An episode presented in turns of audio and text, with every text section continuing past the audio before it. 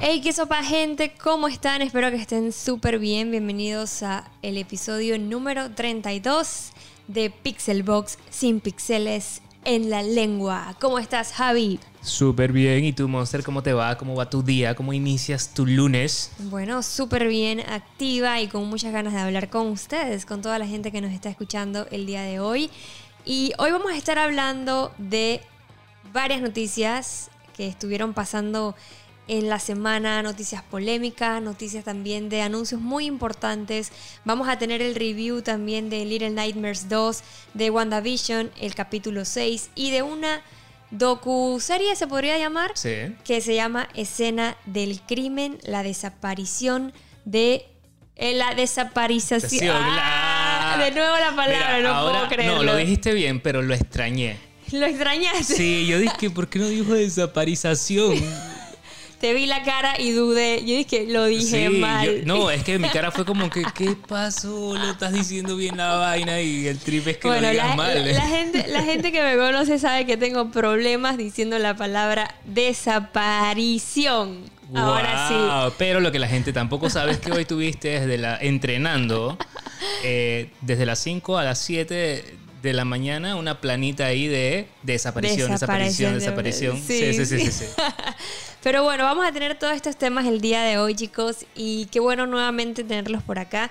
A toda la gente eh, que nos, siempre nos escribe. De hecho, cada día somos más. Cada lunes somos más aquí en el podcast. Y de verdad que eso nos emociona bastante porque estamos recibiendo mucho, mucho apoyo de gente que nos está escuchando. Ya sea que cuando va por el carro, cuando está en el trabajo. O simplemente cuando está fregando también. O lo que sea. Pasa, pero está escuchándolo. De verdad que mil gracias por escucharnos. Así es, la verdad que nos emociona muchísimo saber de que están apoyando este proyecto, un proyecto que pues hace ratito le queríamos meter así con todo, eh, pero no sé, sentíamos Nació que... el año pasado. Sí, nació el año pasado y fue como que, pero nada, ahorita también la gente eh, nos está dando mucho ese apoyo y pues queremos también cumplir con ustedes. Somos más cada día, nos emociona muchísimo saber que ya tenemos un podcast fijo todos los lunes.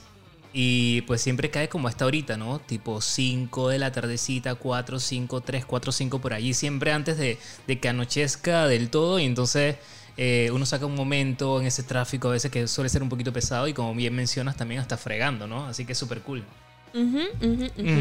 Mientras tomo agua. Sorry, estaba tomando agua, señores.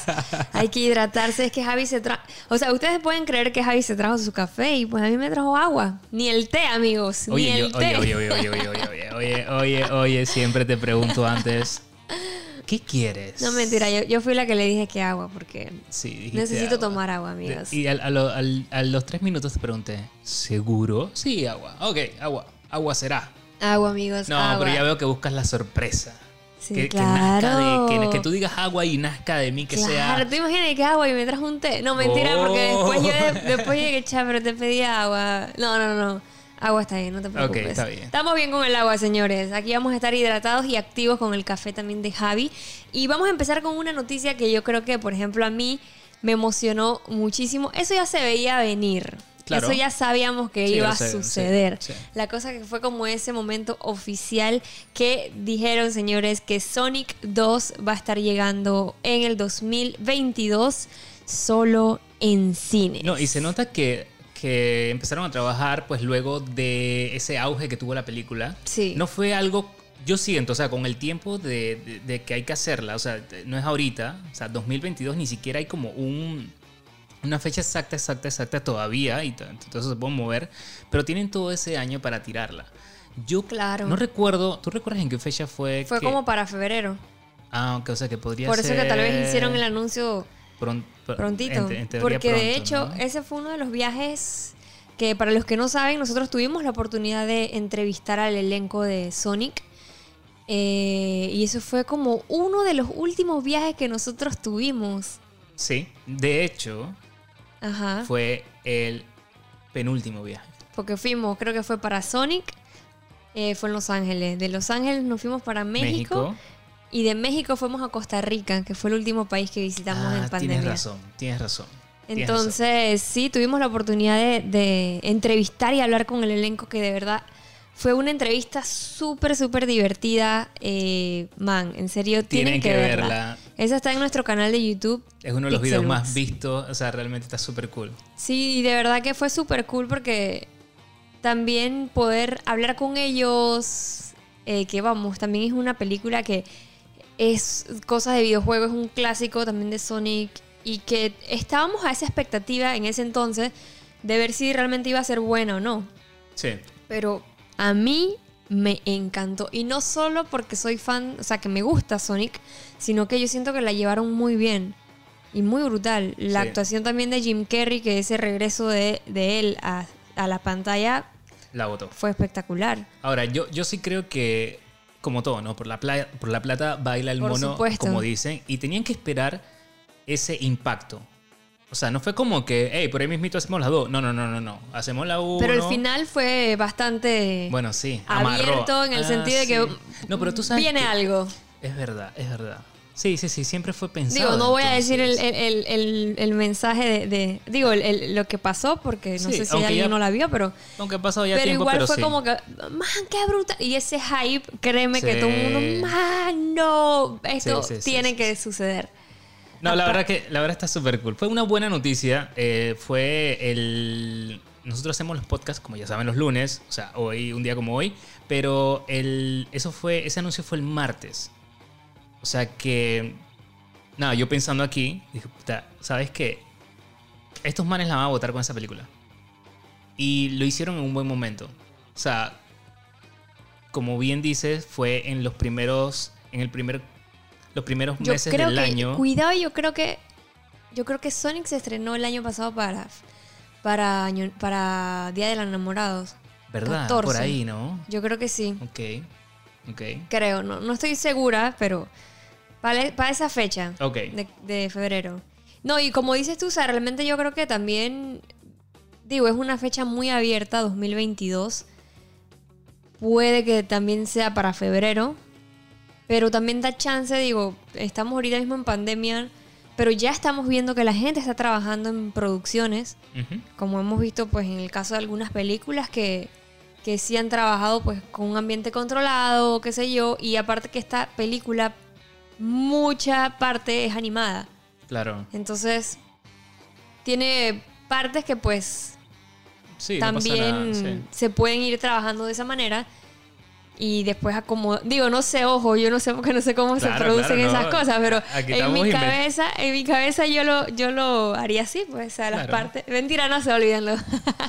pero es que realmente yo creo que se podría adelantar cierta parte en animaciones o No, no, es que tiene sentido lo que estás diciendo. O sea, al final del día es así y no sabemos cómo va a ser esta segunda parte que seguramente, seguramente, vamos a ver un poco más ese... Esa parte animada Esa parte ser. animada, como bien mencionas. Podría sí. ser. Habría que ver, chicos. Atando y- cabos, sí, puede ser. Y habría que ver también, porque digo, esta película al inicio también acuérdate que tuvo mucha polémica porque el Sonic no se veía bien.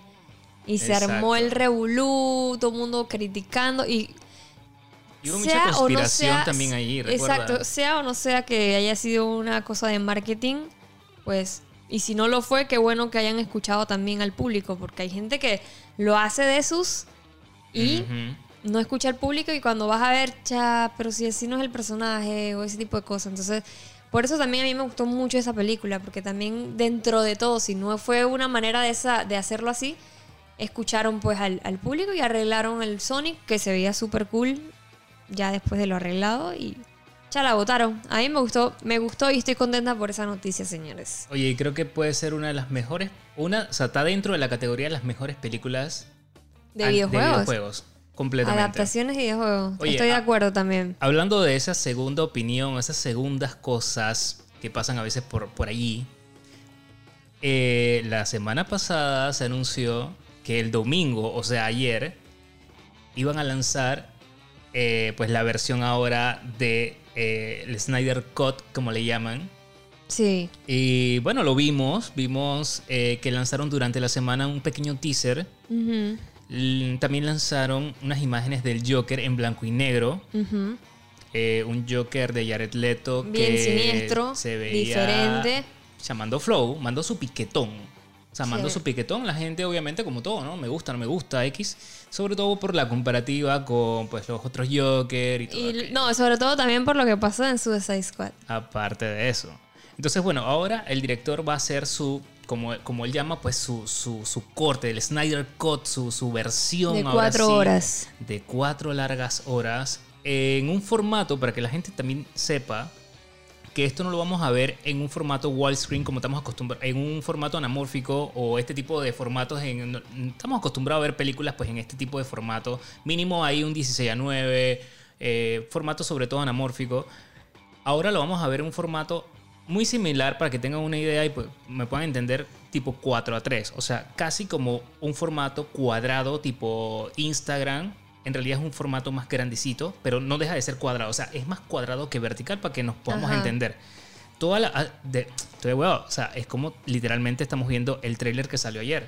Ok. Y todo, sí. lo, todo el metraje que hemos visto es así, porque mucha gente se pregunta, oye, pero ¿por qué este formatito así medio cuadradón? O sea, piensan que es un look, o mucha gente también pensaba que iba a ser blanco y negro. O sea, hay, hay como que a- alguna confusión Sí. y es como para aclarar de que la película sí va a ser así. O sea, en este formato medio cuadradón, eh, que se busca también como, según el director, le va a dar un poquito más real, CX.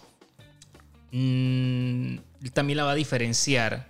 Yo me imagino que no es costumbre que se hagan este tipo de, eh, de doble versión de una película. Entonces también quiere darle el- esa parte como, entre comillas, un poco única.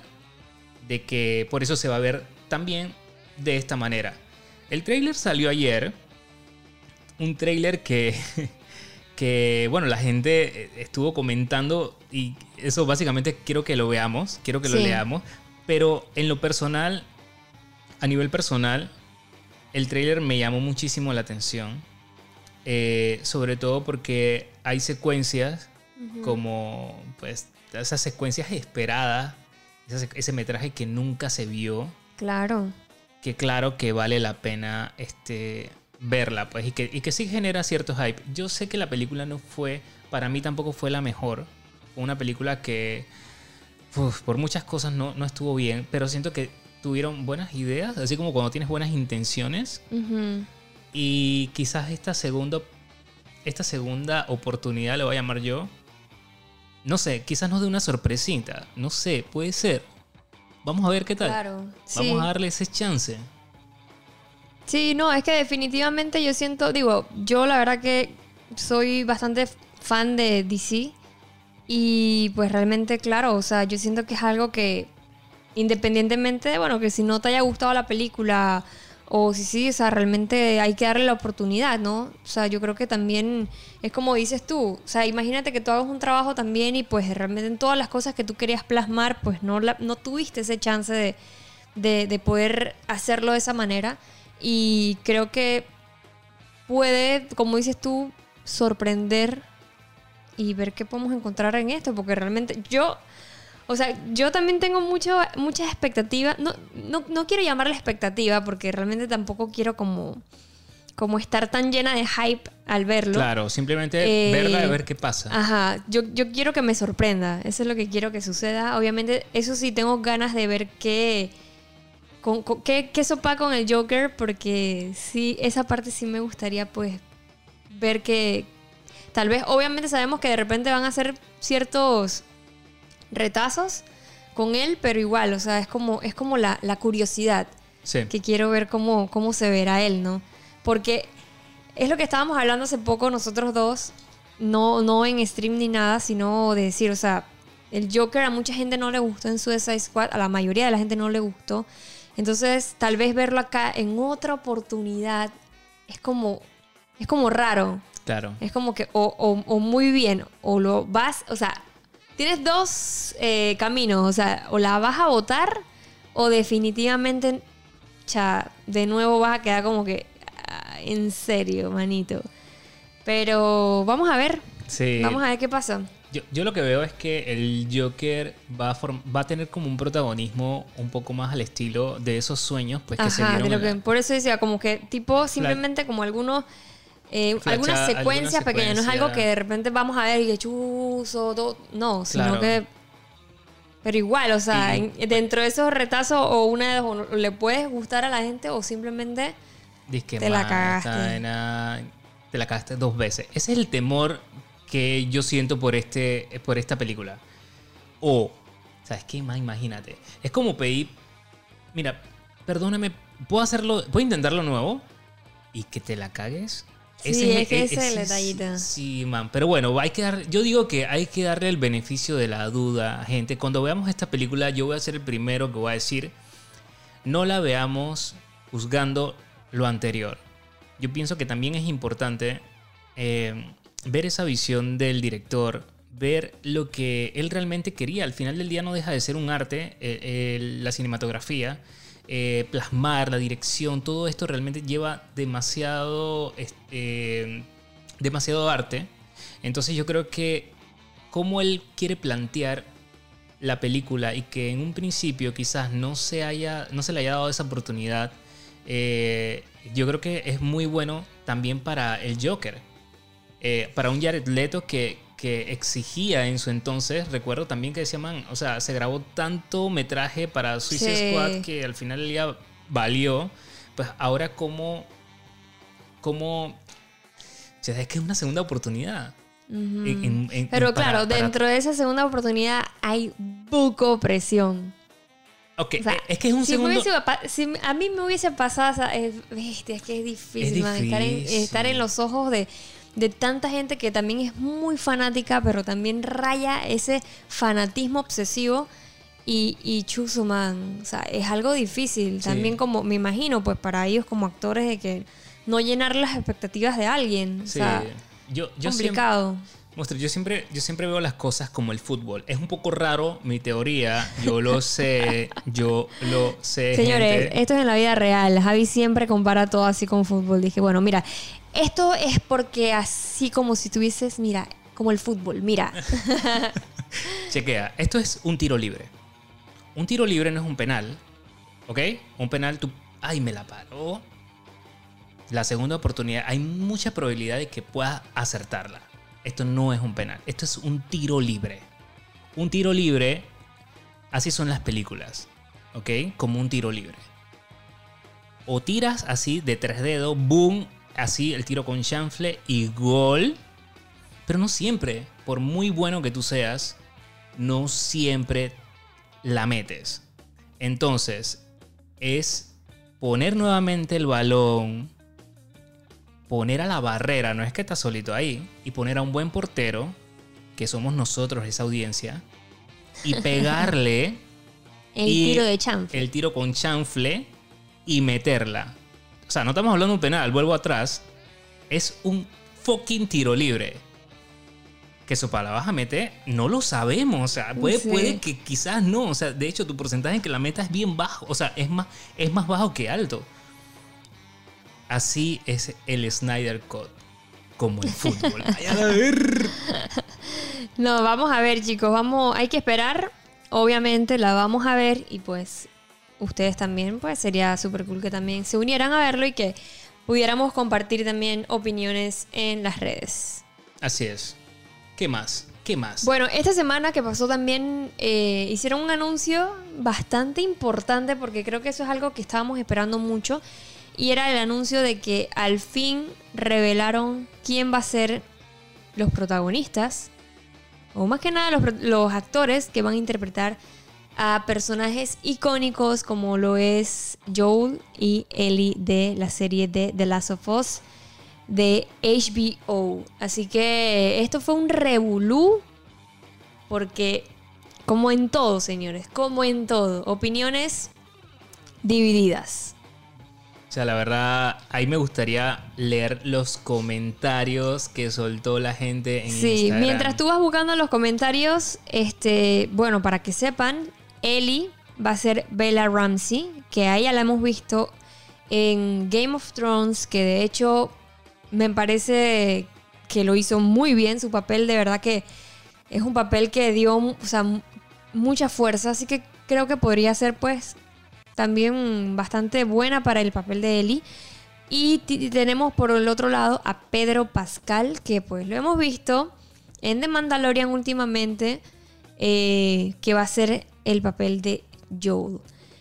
Como les dije, mucha gente está de acuerdo, otra gente pues no quiere saber absolutamente nada de ninguno de los dos. Hay otros que les gusta Pascal, pero no les gusta la niña.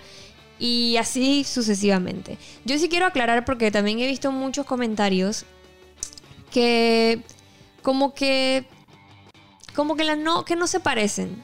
No se parecen, no se parecen. Siempre yo siento que también a veces la gente se escuda muchísimo en eso.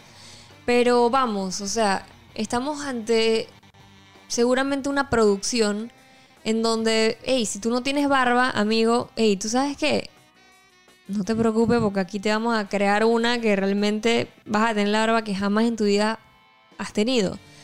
Entonces, esa parte a mí, por ejemplo, no me preocupa porque como- sé que van a buscar la manera de que se parezca lo más posible. Es como decir que Angelina Jolie pues no tiene los pómulos así como realmente podría Como ser en Maléfica, Maléfica. Entonces, exacto. O sea, vamos, o sea, se, se puede, se puede arreglar, o sea, eso se puede hacer, para eso está la producción, hay demasiado trabajo Claro. artístico. No, no, no, no, no te pareces a Alien, así que no puedes salir en la película, hermano, que eso va contigo, Fren. Digo, tampoco sin el extremo, ¿no? Pero sí, sí, sí claro que, que se entiende el concepto.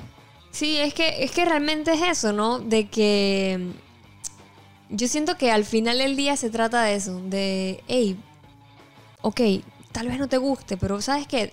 Vamos a ver en ese teaser o vamos a ver en esa imagen para ver cómo se va viendo. Y yo siento que yo, por ejemplo, a mí me gusta ya cuando veo las cosas, pues ya, cuando están ahí, hey, man, no Sí. está en tuco o está bien. Sí. Y, y mínimo ir juzgando según el trailer o los trailers que van avanzando. Quizás tú No, puedes... y también en las actuaciones de, En lo- las de la gente, porque sí. esa es otra cosa. Sí. Porque, porque por ejemplo, eh, con este Pedro Pascal, lo, últimamente, pues lo más que creo que ha sido un poco más conocido últimamente es por The Mandalorian. Y a pesar de que, claro, tienes el casco y todo lo demás, pero eso no es lo mismo que yo me ponga el casco y empiece a actuar. O sea, eso conlleva muchísimas cosas. No solamente tu rostro, tu, de- tu, tu manera de, de- de cómo expresarte corporalmente, eh, un montón de cosas, Sí, la verdad es que, que- sí. A veces, a veces vemos como que demasiado por fuerita. Ah, no, pero con casco cualquiera. No. No, brother, brother, brother. No es lo mismo, Frank. De hecho, eh, me recuerda mucho a las actuaciones de este Tom Hardy. eh, cuando hacía en múltiples películas como Mad Max, como las de Batman. O sea, todas. Él, él- hay, hay como una especie de. No sé cómo llamarlo, que tienen los directores con él. De, poner, de ponerle como una vaina en. eh, Una obsesión. una obsesión Con que algo en la boca. Con, él, con algo en la boca. No quería sonar, no quería sonar. ¡Wow! Lo dije explícitamente. Lo dijiste tú. Yo creo que fue mejor que lo dijeras tú.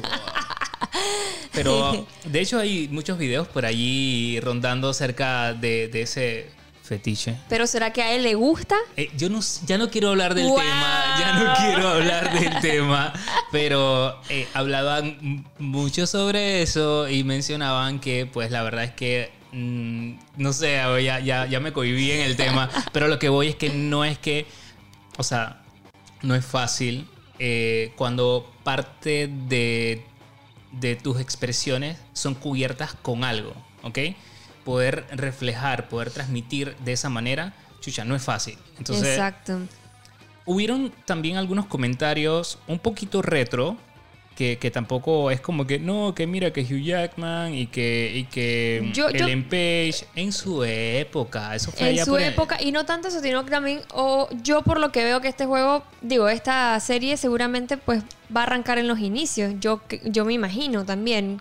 Eh, y pues realmente si nos ponemos a ver eso, o sea, yo ahorita mismo en mi mente estoy viendo la imagen de, de Ellie y estoy viendo la imagen de Bella y, claro, o sea, no es que se parece porque vamos, o sea, esta, esta Bella tiene pues un poquito más de, de, de, ¿cómo que se llama? De frente, pero también es por el peinado que está se estaba viendo en ese momento, que es la que utiliza para hacer el personaje en Game of Thrones. O sea, son muchas cosas que realmente viéndola aquí desde, un, desde, desde la imagen que la estoy viendo, yo siento que si tú la arreglas, obviamente con una peluca, porque mucha gente usa pelucas, yo creo que la, incluso la man de Gambito de Dama que la gente pensaba que era una, un cabello real, creo que es peluca. O sea, hay cosas que se arreglan tan bien que, que hacen que el personaje se vea totalmente diferente.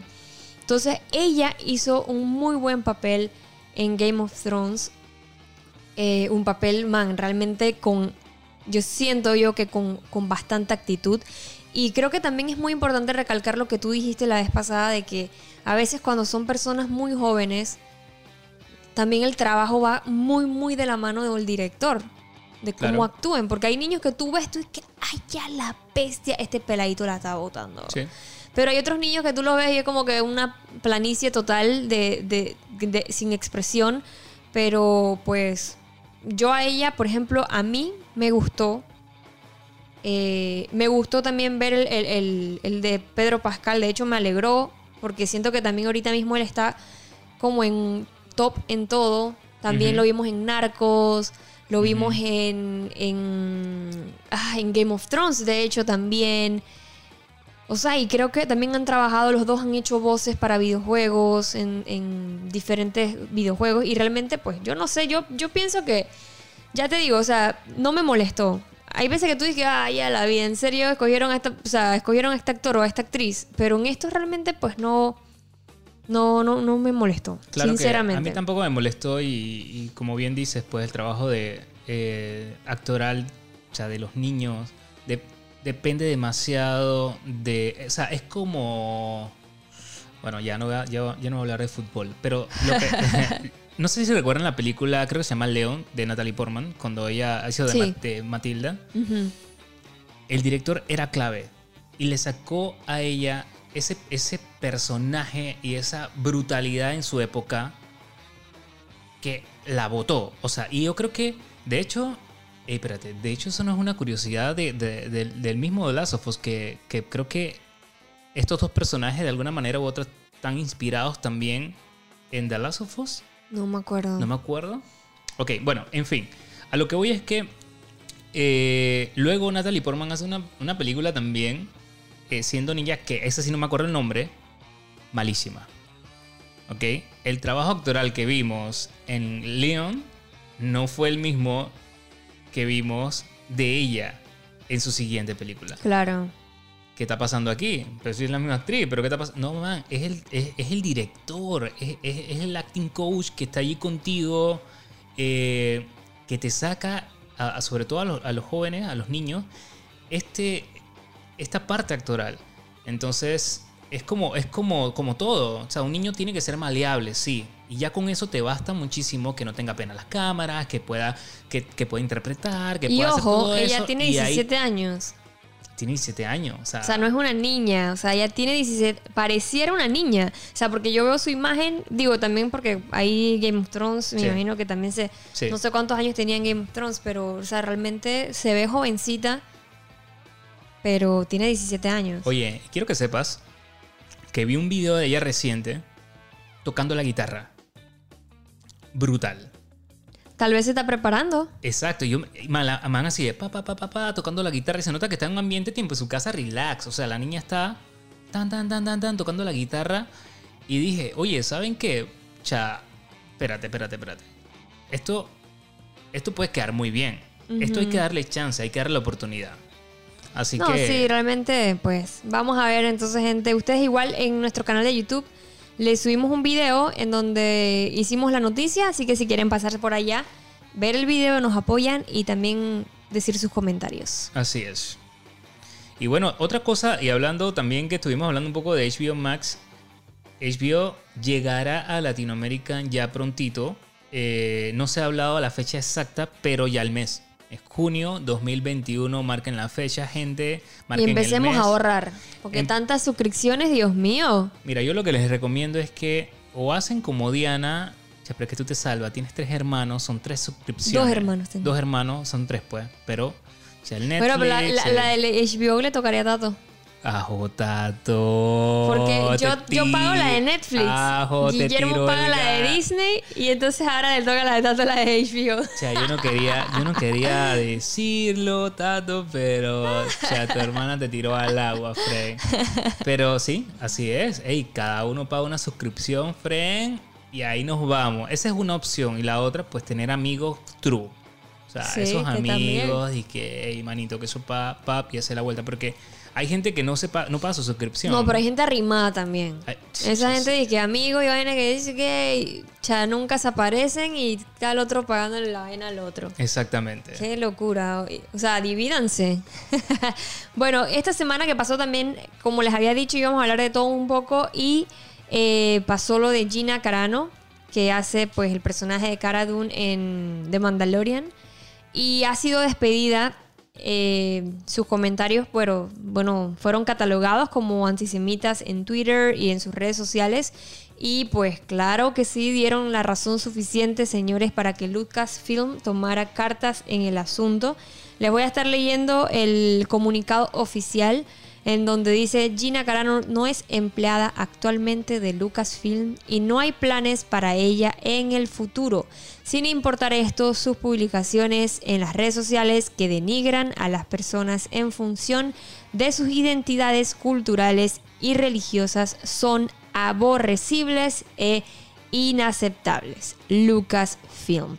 La verdad que esto fue un tema bastante, bastante fuerte, señores, que igual vamos así como pasarlo por encimita, porque realmente también es un tema bastante delicado, pero por supuesto creo que yo estoy de acuerdo con, con las, con las acciones que tomó Disney y Lucasfilm respecto a esta situación. Eh, y pues sí, claro que mucha gente también quedó pues dolida en el sentido de que sabemos que era un personaje que a las personas les había gustado mucho en la serie y pues que bueno, ya saben todo lo que pasó eh, con esto y ya, no- bueno, habrá que ver, perdón, habrá que ver qué pasará en un futuro con el personaje. No, no con ella, obviamente, porque ya no va a estar en la serie, sino con el personaje de Cara Dune como tal. Sinceramente, lo único que puedo aportar a esto es que todos somos, gente, todos, eh, tenemos claro que ese derecho a la libre expresión, eh, todos, cada uno de nosotros puede decir las cosas sin pixeles en la lengua. Pero recuerda siempre, una cosa es la libre expresión, que ahí estás en tu derecho, y otra cosa son las consecuencias de lo que digas. Como una ley que le cae otra. Claro. Es lo único que puedo decir con respecto al tema. No, y sobre todo también respetando. Yo creo que también. Por supuesto. Yo creo que ahí está el tema. O sea, tú puedes, claro, tú puedes eh, decir, oye, esta taza a mí no me gusta porque esto y lo otro. Claro. Pero tú tampoco vas a decir, bueno, esta taza no me gusta porque. y ofender a Mundo y Raimundo. O sea, Total. creo que al final del día se trata de. O sea, si tú te quieres expresar de una manera, pero man, ser consciente de. de- de de qué punto también tú puedes llegar a ofender a alguien o decir algo que realmente, pues ahorita ustedes saben cómo están las redes sociales y pues estamos prácticamente todos que cualquier cosa que también a veces uno diga, incluso también las redes también pueden malinterpretar muchas cosas y yo siento que, que- que se trata de eso, o sea, tú puedes expresarte libremente, pero siempre, siempre con respeto, de verdad que sí. Todo tiene su consecuencia. Y eso también vamos a hablar un poquito más adelante. Ok. Suena eh, interesante porque no sé qué será que vamos a hablar. No, no, ya no, me entró habla- la curiosidad. Ok, es, es sobre uno de los reviews. Y es Ah, porque ok, realmente. Es, es importante que, que también nuestras acciones, tanto al frente Ah, ok. o... Es que pensé que ibas a decir, man, ¿qué pasó que no me enteré de otra O sea, cosa? que Yo pensé, ¿qué que pasó? bochinchón. No, no, no, pero es que hablando claro, o sea, a veces siento que la gente que están detrás del teclado o, o detrás de una pantalla Claro.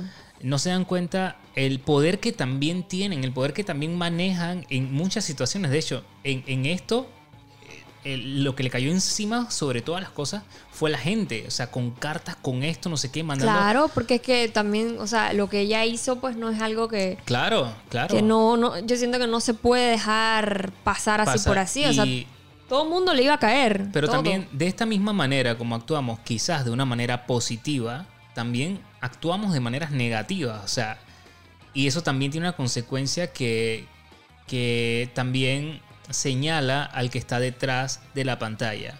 Y te vuelve también a ti que tuiteas y que andas ahí de repente uno, o, o a esos pues que andan de hater. O sea, también te convierte en un delincuente Claro que un, sí. un delincuente cibernético, un, un acosador cibernético. O sea, y eres catalogado de esa manera. Y también, o sea, tienes que asumir tus consecuencias ante estas acciones, ¿no? No es como que, ay, yo me siento con el poder suficiente porque quien me ve, yo no soy figura pública, yo estoy aquí chilling, así que puedo escribir lo que me da la gana. En redes sociales, eso también tiene una consecuencia y también puedes matar a personas y también puedes, o sea, literal. Claro, es que sí, eso, eso es verdad. Vamos a hablarlo verdad, más tarde, sí, sí. porque en verdad ese tema también está bien, Tan bueno, bien bueno, interesante ese, de verdad que sí. Así que bueno, vamos a otro, un par de, ¿cómo que se llama? De frulito.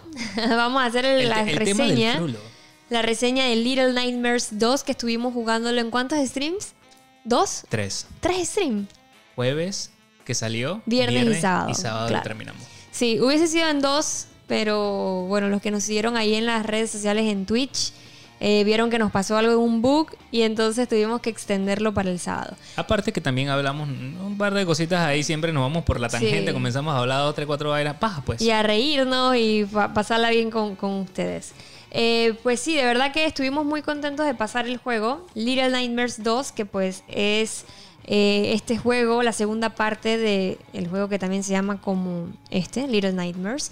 Y es un juego de aventura, terror, de plataformas, tiene rompecabezas y está desarrollado por Tarsier Studios y producido por Bandai Namco. Eh, es un juego que yo creo que es uno de los que más estaba esperando este año porque la primera entrega de verdad que a mí me fascinó. Siempre lo he dicho que es un juego con un estilo así tipo Tim Burton.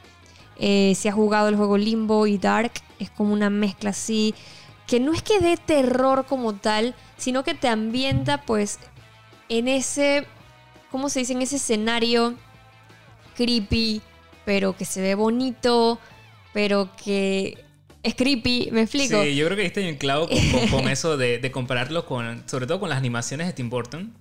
Es muy ese estilo, o sea, que no es que te da miedo y no vas a verlas, pero te, te, te transporta en ese ambiente un poquito tétrico, que lo hace Sí. muy interesante. Sí, sí, sí, totalmente. En esta nueva entrega, pues no vamos a usar pues a un personaje, sino que vamos a, a- digo, en esta entrega realmente vamos a ver a otro personaje que nos va a acompañar, que es Six, que fue el personaje principal de la primera entrega. Pero en esta vamos a utilizar un persona- personaje que se llama Mono, que de hecho tiene eh, la mascarita de un pixelito, igualito que el logo de nosotros de Pixelbox. Y eso nos llamó mucho la atención y era como que, man, cada vez que encontrábamos un sombrero en el, en el juego, queríamos usar el de pixelito porque era como No que, cambiarlo, man, no, no se está brutal, cambiar. exacto. Y ey, ahora que me acuerdo, ¿te acuerdas que nosotros tenemos un cosa de Pac-Man que también tenía para ponerle en el sombrerito en el primer juego? Ajá, Que no me acordaba y lo tenemos ¿verdad? cuando lo, lo jugamos en el Switch. O sea, hay que buscarlo. Sí, entonces, eh, sí, acá vamos a ver el personaje de Mono, que es el que vamos a estar utilizando. Y de verdad que me encantó el juego. De verdad que sí, tiene la misma esencia del primer juego, pero con otros elementos que también te van adentrando. Obviamente no les voy a decir spoiler porque creo que es un juego que vale la pena pasarlo. Y suceden cosas que también, si le seguiste bien el rastro al juego, van a suceder cosas que te quedas con la boca abierta. Eh, nosotros también lo acompañamos con el cómics que lo vimos en vivo. Ahí en mi Twitch también estuvimos ahí viéndolo. La pasamos súper, súper bien. Y de verdad que me encantó. En serio. Yo, de verdad, como les dije, es uno de los juegos que más estaba esperando. Eh, creo que me, me entretuvo de principio a fin. Los enemigos también creo que estaban bien diseñados, la ambientación. Y una de las cosas que más me gustó de este juego es que también tenías como un poquito más de libertad eh, cuando ibas, por ejemplo, a- eh, camino a, a lo que ibas a hacer. Mientras que el otro era como muy lineal. Claro. Y simplemente por aquí es que tienes que ir. El otro tenía de repente un rango. El otro era como súper lineal. O sea, porque estábamos adentro de un barco. Entonces, bueno, pues claro, vamos de aquí todo, todo para el frente. De repente, ah, bueno, hay un cuartito y listo. Pero, o sea, era como muy, muy lineal. En cambio, este te dio como un poquito más la libertad. Sobre todo cuando, por ejemplo, íbamos a buscar los, los coleccionables. Que casi al principio, ¿te acuerdas que que en vez de irte por arriba, tú te fuiste por abajito y había una parte donde encontrabas algo. Sí. O sea, er- era como un poquito más abierto en ese aspecto. Y eso me gustó porque no es que no me haya gustado la primera parte en que pues simplemente estabas encerrado en un barco, porque siento que también eso le agregaba como un, un más como de miedito. Pero acá ese, pues... ese ambiente un poquito más Ajá. claustro. Ajá, pero acá me gustó pues todos esos cambios que se manejaron, que de repente pues está, claro, estabas adentro de una casa, pero después salías y había lluvia, eh, después salías y tenías que irte en un barquito, o después salías y ibas, o sea, habían como diferentes ambientaciones y eso a mí, por ejemplo, me gustó también. Aparte que también hablando de lo que es la misma eh, música, Chuso tiene un tonito que es creepy, pero bonito a la vez, vuelvo y repito, porque es como una melodía que te como que te envuelve Sí. en esa ambientación y de verdad que está top. Hablando de la ambientación como tal, Chuso, siento que hicieron un trabajo excelente con, con todo cómo se veía el juego. Tanto la ambientación en lo que es las sombras, las luces, eh, los personajes en sí. Eh, incluso te acuerdas que yo te dije, man, que te metes debajo del agua y la misma mascarita se veía como mojada. Son detalles que realmente tienes que como que meterle bastante mente para verlos, pero cuando los ves es como que, man, qué cool. Sí, la Porque de repente te metes en algo de agua y pues no te mojaste, pero acá era como que y sí se ven esos detalles y pues súper chévere. Yo lo estuve jugando en PC y encontramos ciertos como bugs. Eh, por ejemplo, cuando yo tenía algo, un arma que iba a, a pegarle a algo, si me pegaba y me pasaba muchísimo a mí, de que yo me pego mucho a veces a las, a las esquinas. Cuando voy, ah, me voy por aquí por la esquina. Y había como una pared imaginaria o alguna pared como transparente que, por ejemplo, cuando yo iba a pegarle a algo, como si hubiese un objeto ahí, pero no había nada O no se veía. uno se veía y le pegaba, era eso, y, y mi enemigo me mataba porque le estaba pegando a ese objeto transparente. Y, y también nos pasó que, por El ejemplo, control. lo del control, que no podíamos prender y apagar la, la, televisión. sí. Y lo que tuvimos que hacer es simplemente, pues, echar el, el, el jueguito al punto anterior para volverlo a empezar. Entonces, bueno, esos son detallitos que, pues, nos encontramos en el juego, pero más allá de eso, pues, lo disfrutamos muchísimo. A ti, Javi, que tú normalmente, pues, no, no jugaste el 1. ¿Qué te pareció, pues, encontrarte un juego como este y que estuviste acompañándome también todo el directo? Sí, definitivamente es un juego muy a tu estilo. Eh, siempre Diana dice que para gustos los videojuegos y es clave eh, en, este, en este Little Nightmares 2. Pero sinceramente, si amamos los videojuegos, y yo te digo, no es mi estilo, yo lo amé, me encantó eh, de principio a fin, la ambientación, bien como dices, no quiero como ahondar en lo mismo que acabas de mencionar, pero sí, muy al estilo Tim Burton, con escenarios y voces geniales, geniales, uno tras otro, cada uno con un elemento muy particular, muy único, muy creepy Sí. que te quedabas como que, ok, espérate, espérate, espérate. Este personaje, qué Y tenían, Sí. tenían eh, como, como obviamente son, son como espíritus, demonios, no sé qué, qué, qué- qué rayos son, pero no son personas reales, o sea, no son no es no gente normal, son gente eh, mala, pues estos manes son, son malos. Entonces, ¿qué pasa? Tienen poderes, de, eh, habilidades, por llamarlo de esta manera, que son impresionantes. A mí me, vol- me voló la cabeza Sí, eh, es muchos de ellos. Es muy loco y creepy a la vez. Y bonito. Y, y bonito. Y la verdad es que, eh, pues también tener la compañía de este segundo personaje que te va ayudando, eh, pues a avanzar en el juego. Un personaje que, que se- que es manejado por inteligen- inteligencia artificial. O sea, no, Claro. o sea, lo puedes llamar, le puedes eh, pedir hacer cosas, pero eh, la misma máquina pues lo controla. Y esta combinación de que este personaje eh, o sea, interactuaba lo hacía muy orgánico, pues. Sí. Y se veía bastante cool. Entonces, eso me gustó. Eh, los momentos de acción, los momentos de acción era acción, tensión, Sí. gritadera. O sea, eso lo pueden ver. Bueno, lo, lo- o sea, tienen que seguir a Diana en Twitch. La verdad es que esto, las noches de Frulo son uno de mis segmentos favoritos que tiene en su canal de Twitch. y gritamos un montón. Gritamos Sí. un montón. bueno, ahí también en, en Instagram, no sé si subiste algo, subiste historias. y- Ah, sí. Eso es una cosa increíble. Ahí van a ver los gritos de nosotros. Y es que ese ambiente de tensión eh, realmente pues se disfruta muchísimo. Sí. Un juego que, claro, es de uno, pero, o sea, pasarlo, eh, eh, vivir esa historia, porque a todo esto tiene una historia, gente, muy brutal, Sí. que te quedas como que, ¿qué? No puede. Exacto. Que a todos nos dejó en shot. Éramos más de 100 personas que estuvimos hasta la madrugada. a Todos impresionados con lo que estábamos viendo. Y, y creo que esa- ese, ese truco que tiene el juego de esta historia que nos presenta no- nos pone, o sea, realmente a decir, ¿en serio esto está pasando? Un juego que para mí es lo mejor que he jugado este año.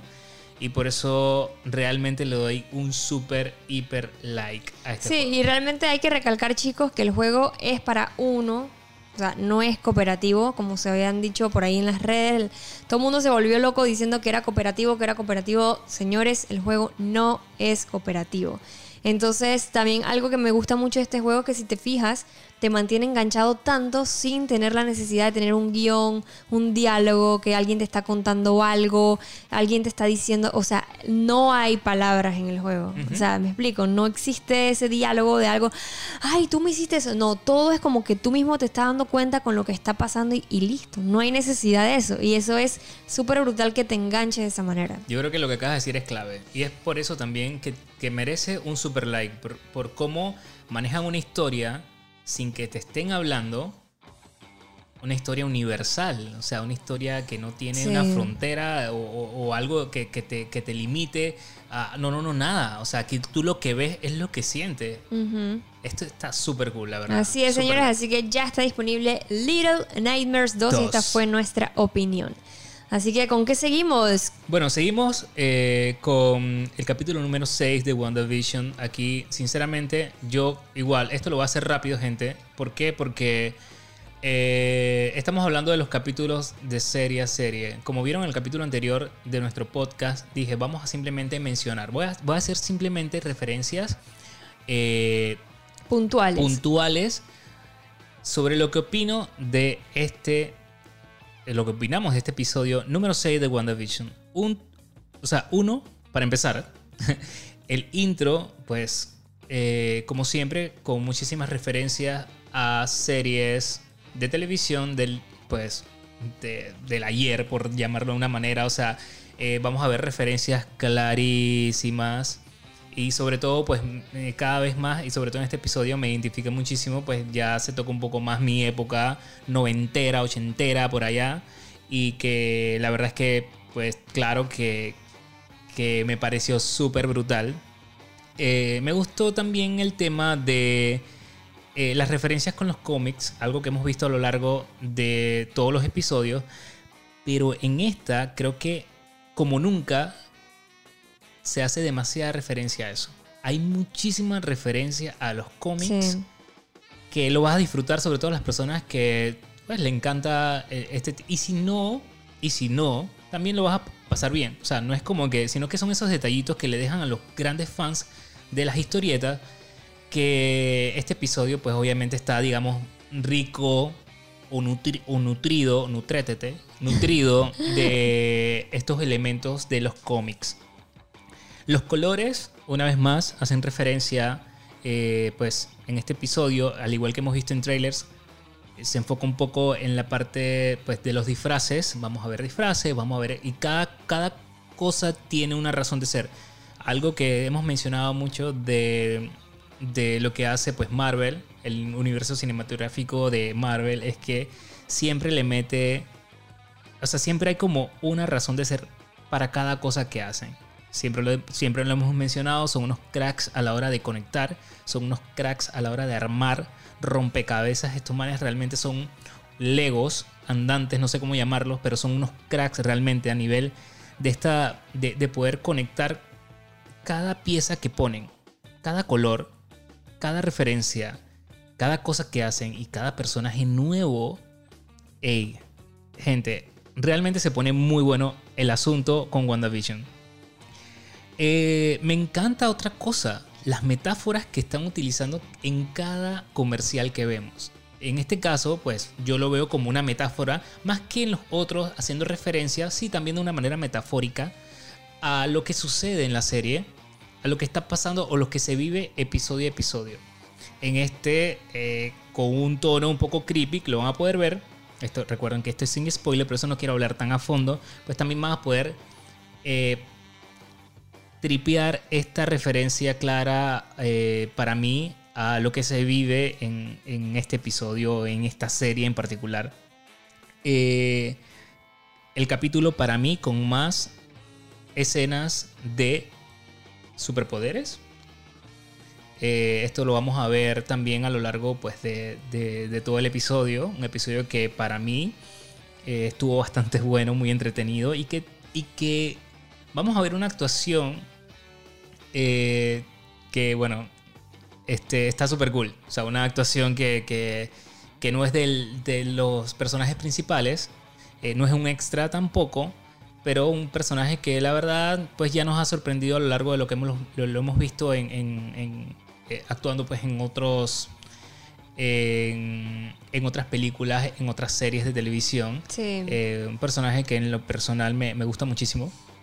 Es cómo proyecta, cómo puede proyectar tanto su maldad también con, con, con, ese flow que hemos visto en otras series.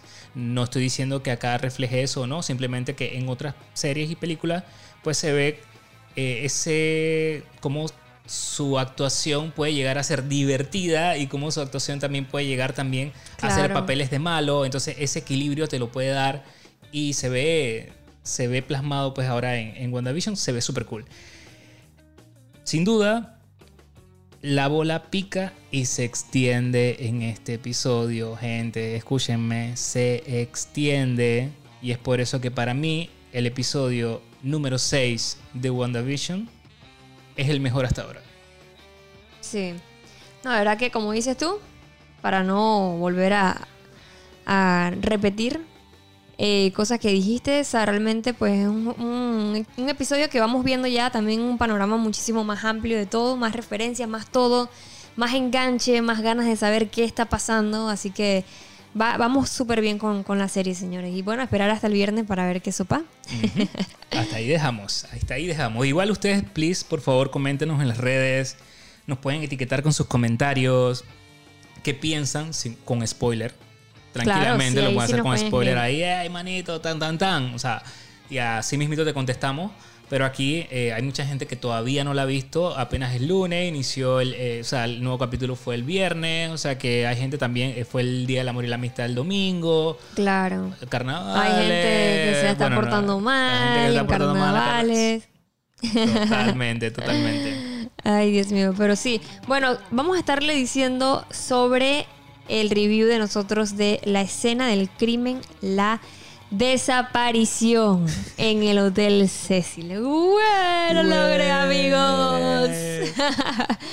que wow, o sea, esta es una docuserie que en serio te deja, amigo, no sé ni cómo. De verdad que es algo que creo que es muy impactante dentro sí. de todo. Sí. Cada vez que vas avanzando te impacta mucho más. De verdad que sí. Y pues para que sepan, para hablarles un poquito de qué trata, eh, pues se trata de, de, de, este hotel Cecil, o Cecil, Uh -huh. en, en, donde se llevó a cabo pues un evento muy extraño, muy difícil también, eh, y algo que, wow, pareciera sacado realmente de, de una película. Sí, parece, sinceramente. parece casi una creepypasta, un, un evento viral. Sí. Creo que. Irreal. Irreal. Creo que muchísimos, muchísimos de nosotros, una vez. Eh, ya, yo creo que todos, casi todo el mundo ha visto este video de, de, pues, de la desaparición de la estudiante universitaria Elisa Lam. Claro. Y, y es que realmente, bueno, por ser el Hotel Cecil por ser un escenario de muertes inesperadas y el alojamiento de asesinos en series, el Hotel Cecil en Los Ángeles se ha ganado una escalofriante reputación. Y pues básicamente, como dices tú, o sea, es algo que, que llegó a mucha gente, es algo real sobre el caso de la estudiante Elisa Lam, una chica de Canadá que pues decidió ir a una aventura a Los Ángeles y pues pasó lo que pasó en, en, en el hotel. La docuserie cuenta con cuatro episodios, Sí, son cuatro episodios. bastante cortos, Bueno, una hora. una hora de cada uno. Sí. Sí, cierto. Y realmente es que es muy impactante, de Sí, verdad que yo, sí. Yo creo que podemos empezar, sobre todo hablando de que, como les mencioné, es un. Eh, es un video que se viralizó en las redes sociales, como ustedes no tienen idea. Eh, el video, voy a narrar el video que, que vemos. Pero yo creo que antes de YouTube. mencionar eso, creo que yo creo que antes de mencionar eso, también debemos mencionar que este hotel a lo largo de no sé qué fecha fue que pues arrancó, o sea, es un hotel que ha cargado muchísimas muertes. Correcto. O sea, realmente, o sea, ponlo como quieras, que incluso mucha gente dice que el hotel está embrujado o este tipo de cosas, que suceden cosas muy paranormales. O sea, el hotel realmente ha cargado una lista increíblemente de muertos que incluso eh, una de las eh, gerentes comentó que dentro, creo que de los 10 años que ella estuvo ahí, al menos 80 muertes, ¿no? Sí, estuvo- Imagínate. estuvo- estuvieron en el hotel. O sea, Completo, realmente completo. 80 muertes. ¿Por qué? Porque en Los Ángeles hay un área que realmente, pues, cuando la gente que ha ido a Los Ángeles, o sea, a veces tú tienes esos sueños de ver un lugar increíblemente brutal, pero ¿qué pasa? En Los Ángeles tú vas caminando súper bien por el downtown y nada más te cruzas un poquitito para otra calle y quedaste amigo en un lugar que ahí no te saca ni... Nadie. o sea, no, y aparte que es un. es- como bien dices, llegas a ese lugar y es como súper tétrico. Ves otra. otro tipo de personas, man. Otra O sea, vaina. es como si estuviesen en GTA. ¿Sabes? Sí, la y es que como, bien wow, tétrico. impactante, A nosotros man. nos pasó. Y, y nosotros, bueno, te hemos, hemos tenido muchas veces que hemos ido a Los Ángeles. Creo que, por ejemplo, en mi caso, desde el 2013, creo que yo iba todos los años al, E- o sea, al E3, que es en Los Ángeles. Y cuando, incluso cuando tú, por ejemplo, buscas hoteles, tienes que tener mucho cuidado. Porque Sí. tú puedes, ah, no, en el downtown, ah, pero me queda cerca. Pero ese cerca, adivina que estás al lado de un lugar, zona cero, que le dicen, creo que le dicen allá. Sí. O sea, realmente es bien peligroso. Bien peligroso. Súper peligroso. Entonces, eh, uno tiene que tener mucho cuidado con eso. Incluso nosotros hemos tenido experiencia también de que nos hemos quedado en un hotel y, ey, espérate, Javi, vámonos de aquí. Una vez nos pasó. la Vámonos verdad que de sí. aquí. Oigan, gente, busquen, mientras estamos hablando aquí, el video en YouTube que es viral, que, se, que es el Nada más pongan Elisa Lam. Así mismito como lo escuchan, Elisa Lam, para que más o menos entiendan de qué estamos hablando y de qué trata la serie. Sí, ¿este lo vamos a hablar con spoiler o no? No, Ok, perfecto. no lo vamos a hablar con spoiler porque la verdad es que podríamos hacerlo, Ok. pero, pero no, vamos a dejarlo ok. así. De No repente, sé. si a ustedes les gusta el tema, podemos hablar de repente más adelante o qué sé yo. Sí, claro, sería porque sería súper cool. Otra cosa súper interesante es el trasfondo de este video. O sea, es que hay tanto que hablar y lo que apruebo y lo que me encanta de la docuserie es que en los cuatro episodios todo lo mencionan. No se les escapa nada. Eh, en muchos casos, para los que no pueden ver el video y digamos estás en el carro, te lo cuento. El video sale la estudiante en un elevador con un comportamiento errático, comportamiento extraño. La joven eh, se ve como sale el ascensor, mira a los dos lados, como si alguien la estuviera persiguiendo. Vuelve a entrar al ascensor, pero de manera súper extraña, como que realmente hay una presencia allí. Vuelve, se asoma, sale del ascensor, mueve sus manos de una manera también errática, eh, extraña, eh, creepy, tenebrosa, entra nuevamente al ascensor, toca los botones como para que se cierre, no pasa nada con el ascensor, no, no responde el ascensor, ella sale, gira a la izquierda, se va, no se ve más nunca, Elisa Lam es el único momento registrado de ella Sí. antes esto es de real. su muerte. Real. Las imágenes que ustedes van a ver en YouTube, porque la misma policía compartió todo ese pietaje. O sea, las compartió para que la gente ayudara a ver ¿Qué había pasado? qué, qué pasó. Entonces, realmente es real. Y como dices tú, o sea, es tétrico. Es Porque tétrico. puedes pasar por tu cabeza tantas cosas. O una de dos. O te están buscando, alguien te está correteando. O puedes estar drogada. Sí. O realmente hay algo paranormal que estás Sí. viendo y te está controlando, o qué sé yo. O estás teniendo un brote de, qué sé yo, psicosis o, o algo de ese tipo de cosas. O sea, Sí. son tantas cosas que tú te puedes, cuando ves ese video, imaginar muchas cosas de lo que puede suceder. Y es la única pista, por decirlo así, de lo que, de lo que existe. Sí. El documental te muestra todas las caras. Uno, la historia del gran protagonista, de, del otro gran protagonista de este documental, que es el Hotel Cecil. Ese es el, eh, para mí, el principal protagonista de todo esto, por, por su historia, por todo lo que representa este hotel. Y también, pues, incluye las declaraciones de toda la gente que participa en este. Sí. eh, que participó en ese entonces, desde el gerente, la gente de mantenimiento, eh, los policías que estuvieron pues abordando el caso. Eh, vemos todo. Vemos Incluso también gente, youtubers, youtubers. que los tomaron en cuenta también. o sea, que estuvieron ahí, pues también. y eso estuvo súper cool. ¿También Sí. recuerdas la pareja? También porque ellos estuvieron también hospedados para el tiempo de, de que sucedió eso. O sea, pero son cosas muy interesantes que ustedes tienen que ver y realmente impactante. O sea, yo, yo no les puedo explicar. O sea, es algo. ¡Wow!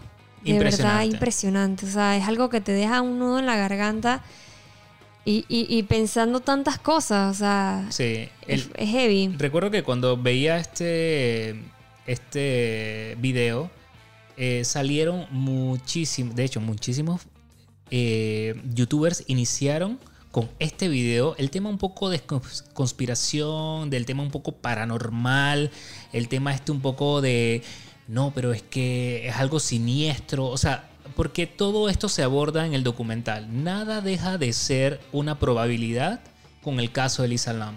Puede ser algo paranormal, se toca en el documental. Puede ser algo de que alguien la estaba siguiendo de verdad, también se toca. Todos los temas se tocan en el do- en el documental. Y me encanta, me encanta cómo no dejan escapar nada y cómo metieron, como bien dices, esos elementos del youtuber, esos elementos de, la opinión pública, pero sobre todo la investigación real que existió en este caso. Es por eso que es un documental que te recomendamos al 100%. Algo más, Sí. no sé si quieres decir algo aquí, pero iba a decir, iba a decir, si estás de acuerdo conmigo, que hasta aquí lo podíamos dejar y hablar un poquito con spoiler más adelante. ¿Te parece? Vale. Super cool. Bueno, gente, vamos a dejarlo hasta aquí. Eh, a todos los que nos escucharon, vamos a seguir hablando unos, unos minutos más con spoiler. Eh, a los que pues no han visto el documental, gente, se les quiere un montón, mil gracias, nos vemos en el próximo episodio. Y pues nada, no sé si nos despedimos aquí para toda esa gente. A los que ya la vieron, pues vamos a hablar un ratito con Sí, spoiler. o sea, para que estén claros, los que la vieron pueden seguir escuchándonos porque vamos a hablar sin spoiler, digo, con spoiler, y vamos a contar qué pensamos y, y ahí de una manera breve.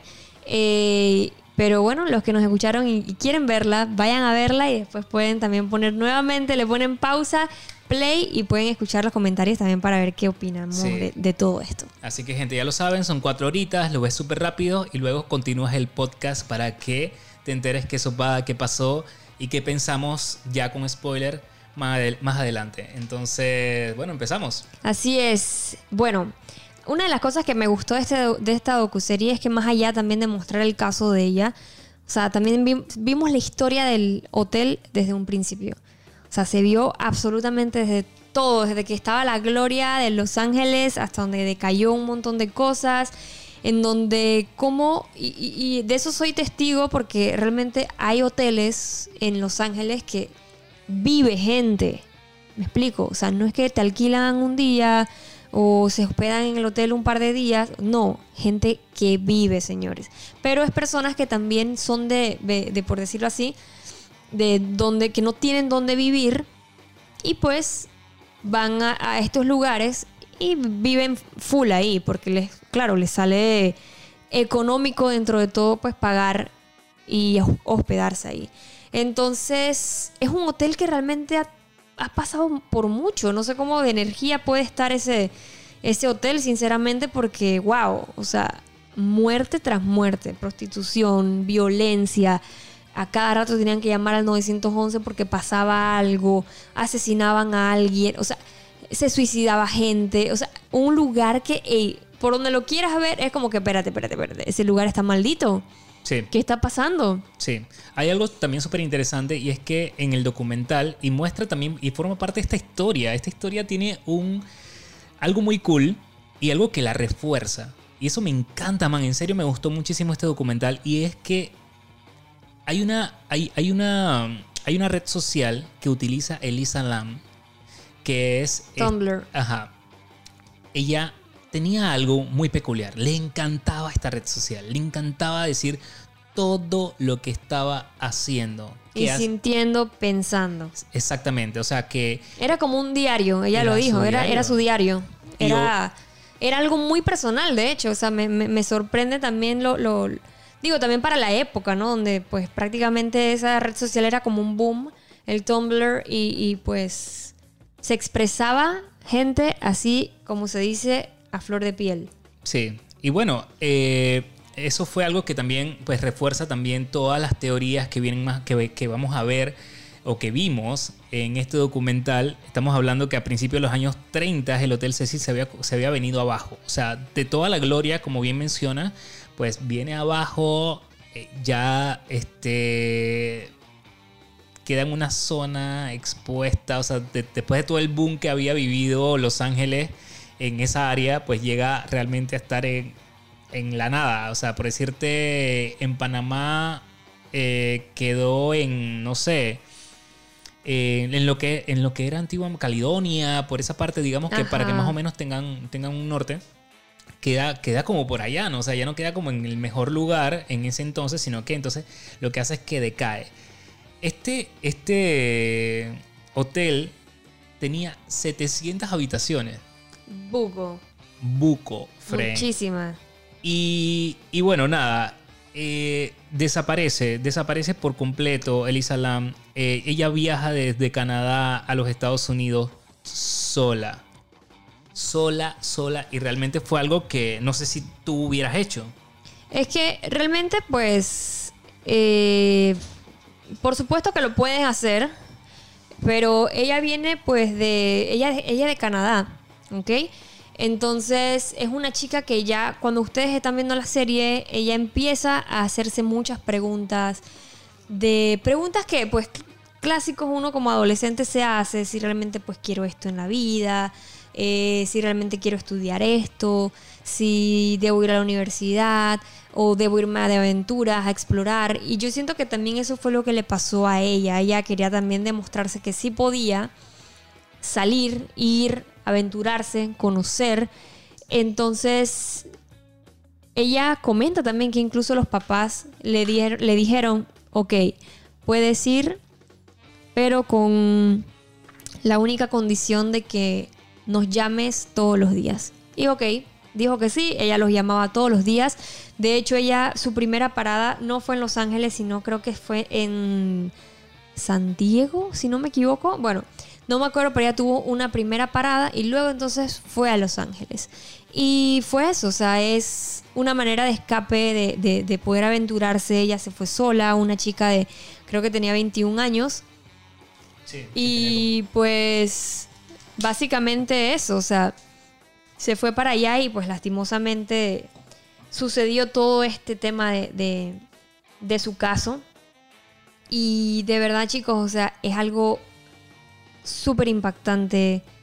Eh, ella ya, obviamente al estar allá, pasó un par de días, eh, fue a conocer, fue... Y, eso es lo que yo les comento al inicio, de que de realmente, a mí por ejemplo me gusta ir mucho, mucho a Los Ángeles. O sea, realmente como les comenté, nosotros íbamos todos los años en junio para la cobertura del E3. Eh, pues este año 2020 que pasó no pudimos ir por tema de la pandemia, ellos lo cancelaron también. Pero sí, o sea, íbamos, lo disfrutábamos un montón, pero claro que es un lugar, como les mencioné, que realmente tienes que conocer muy bien hacia dónde vas, porque en el downtown o, donde estés, puedes irte como que a una calle y caer en un lugar pues que realmente no deberías estar ahí. Entonces sí pasa mucho eso y, digo, no sabemos también que hacia dónde ya fue, si le llegó a pasar eso, porque este hotel justamente quedaba muy cerca de este lugar que, que se me olvidó el nombre, que bueno, en la serie lo, lo muestran muy, muy, muy, muy explícito, incluso con imágenes también, de que es un lugar en donde pues es muy peligroso. O sea, incluso, si no me equivoco, en el mismo docuserie dicen como que es uno de los lugares más peligrosos del mundo. Entonces, wow, imagínate, si ese hotel queda cerca de eso, es un hotel en donde personas también que acaban de salir de la cárcel se hospedaban ahí. Personas que incluso acababan de salir de, del manicomio se hospedaban ahí. O sea, es un hotel, amigos, que se hospedaba cualquier tipo de personas. Más allá de extranjeros, porque también es un hotel que, que es bastante pues económico y la gente iba porque, de repente nada más me quedo ahí a dormir y listo. Pero como les dije, o sea, nosotros también hemos tenido experiencias bien raras en Los Ángeles con ese tipo de cosas porque sobre todo al principio, porque era como que, ok, vamos a Los Ángeles, vamos a buscar algunos hoteles que queden cerca del downtown. Y realmente, amigos, o sea, era como que, ok, cuando llegábamos era otra cosa de lo que estaba en la imagen. Y era como que, ok, donde nosotros estamos metidos. Obviamente cuando, por ejemplo, nos llevaba alguna empresa, eh, llámese PlayStation, obviamente ellos sí nos llevaban a un hotel bonito, un hotel donde estábamos a salvo, pero las primeras ocasiones también nosotros fuimos y, fue como más que nada explorando y yo como, ok, ok, ok, ok, ok, no. Ya sabemos que solamente nos vamos a quedar en uno que ya hemos estado y listo, porque sí, obviamente hay que tener mucho cuidado. Y una vez también me quedé en uno antes de, conocer a Javi y, man, yo me sentía en un episodio de Breaking Bad. Era como que, ok, en esta esquina salgo, en esta casa, en este cuarto, estaban unos manes ahí bebiendo, con seguramente también con prostitutas porque se veían en la, en la entrada. Man, era una locura. Yo casi estoy en Breaking Bad. Antes de conocerte a ti de que íbamos al E3. O sea, la primera vez que era como foco. Entonces, sí es un lugar que pues hay que tener mucho cuidado. Y sí, o sea, en el hotel donde está ubicado este hotel, realmente estaba muy cerca de, de, de, o sea, estaba tan cerca de personas, de cualquier tipo de persona que llegara a hospedarse ahí. Sobre todo también porque era un hotel que también tenía como un convenio, me imagino que con algo del gobierno y del, lugar este, se me olvidó el nombre, cómo se llamaba la calle esa. Sí, ya te lo Se me pasó el nombre, pero, o sea, realmente de, o sea, era algo obligatorio prácticamente que personas de este tipo tenían que vivir ahí, porque, pues, tenían que hacerlo. Se me olvidó el nombre del lugar, pero... Sí, ahorita te, ahorita te, lo digo porque también lo, olvidé, seguramente lo, voy a recordar. Eh, pero definitivamente, o sea, encontrarte con una situación en donde ya este, este hotel, eh, pues, no deja, o sea, como te digo, queda en un lugar tan focop, por llamarlo de la manera que es, forma parte del juego o, del, o, de, o de este momento en donde te quedas, ¿qué realmente le pasó a esta man? O sea, el lugar se llama Skid Row. Ese. Sí. No sé cómo esté ahorita mismo, porque ojo, no sé ahorita 2021 cómo esté ese área. Eh, porque eso fue, ese caso fue ya hace ratito, ¿no? En el 2013. Creo que sí. No me acuerdo. ¿13? Sí, 2013. ¿Sí? 2013. Wow, esa es la primera vez que yo fui al E3. ¿En serio? Ajá, Los ¿no Ángeles. quedado ahí? ¿Cerquita? No, no, no, no, porque yo me quedé en otro que ni siquiera tenía tantos pisos. Ok, ok, ok. Pero también ese fue el que te dije que yo mínimo estaba en una vaina de Breaking Bad. Sí, sí, sí, lo recuerdo. No, definitivamente. O sea, va- vamos a, a- al- a- a un acontecimiento que para mí me dejó, o sea, a mí me, me dejó como que, espérate, esta vaina, ¿qué rayos es? Y es una de las cosas que siempre les voy a decir. A veces cuando nos ponemos muy investigativos en el tema de internet, me pasa muchísimo a nivel personal, que a veces se ve o se juzga una situación y comienzan a salir los youtubers, comienzan a salir los, eh, los detectives cibernéticos a investigar, o sea, a hacer, a hacer como que sus teorías y esto puede ser una mala jugada. Al no encontrar respuestas, porque ¿qué pasa? Se investiga acerca del tema. O sea, la desaparición fue algo que realmente tocó. Llegan, hey, buco gente a revisar de arriba abajo todo el hotel. Comienzan a buscar pistas. Comienzan a buscar metraje de los videos. Estaban mal posicionadas las cámaras. Nada más encontraron uno. Nada más encontraron uno. Que fue, bueno, el, el que, el que todo... El que está en YouTube por todos YouTube. lados. Y comenzaron a investigar, investigar, investigar, por todos, revisar el edificio de arriba abajo y, sin encontrar nada. Este, bueno, ya dieron la pista y todo aquello. Y estos manes publican el video en redes sociales como para buscar una segunda opinión de gente, de ver, ver- y ahí es donde digo que vienen y salen un montón de youtubers a hablar y a inventar y a defender y de todo. O sea, comienza este ambiente y ellos son protagonistas también de, de- esta historia, de este documental de alguna manera. Son parte de los protagonistas. Y yo lo veo como que también aprovecharon el momento. Porque su canal de YouTube subió. Porque su canal de YouTube comenzó a generar ese boom. Y yo también lo veo como algo positivo y negativo. O sea, por muy buena investigación que tú puedas estar realizando, también hay un tema, los views. Es un buen tema de conversación. Es ese tema en donde tus, tu audiencia crece y tu, o sea, pero deja de ser un poco deja de ser un poco insensible también. Sí. Y es algo que, no se tocó. Es que es un tema, es un tema, como dices tú, bueno y malo. Bueno Sí. porque también creo que ellos vieron otras cosas que la policía no vio. como por ejemplo el pie. Por ejemplo, el pie. Pero ahí yo vi, yo, yo creo que era el pie de ella. Yo no creo que eso sea un pie de una Lo que persona. pasa es que más. cuando ella sale, bueno, ya, o sea, ya todo el mundo lo vio. Así que cuando ella sale, ese piececito que se ve ahí más o menos, Yo no se sé. vio dudoso. Pero hay gente que vio que, el- por ejemplo, el video dice que está editado. ajá. Cosa que la policía creo que no, y ellos siguen diciendo que no, que no está editado. Pero hay gente que sí dice que sí. Pero ¿qué pasa? También hay gente que se crea la película. Sea, Es se que- crea en una película. Y hay gente también, Honey, que en todos lados incluso hace mentiras para tener views. Sí. Y, lo, y lo vemos con reviews, lo vemos con títulos que esto es una porquería de juego, pero es para que la gente entre. O sea, gente, también hay que ver ese tipo de, de- de cosas. Y por ejemplo, vieron cosas también muy importantes, siento yo. eh, claro, ven, ven yo, yo creo que también, por ejemplo, lo del cantante. O sea, esta, esta, la policía nunca tocó ese tema.